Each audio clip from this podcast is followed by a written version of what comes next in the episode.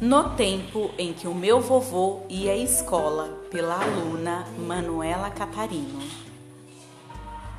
Antigamente se iniciava a escola com 7 anos, hoje em dia se inicia com 4.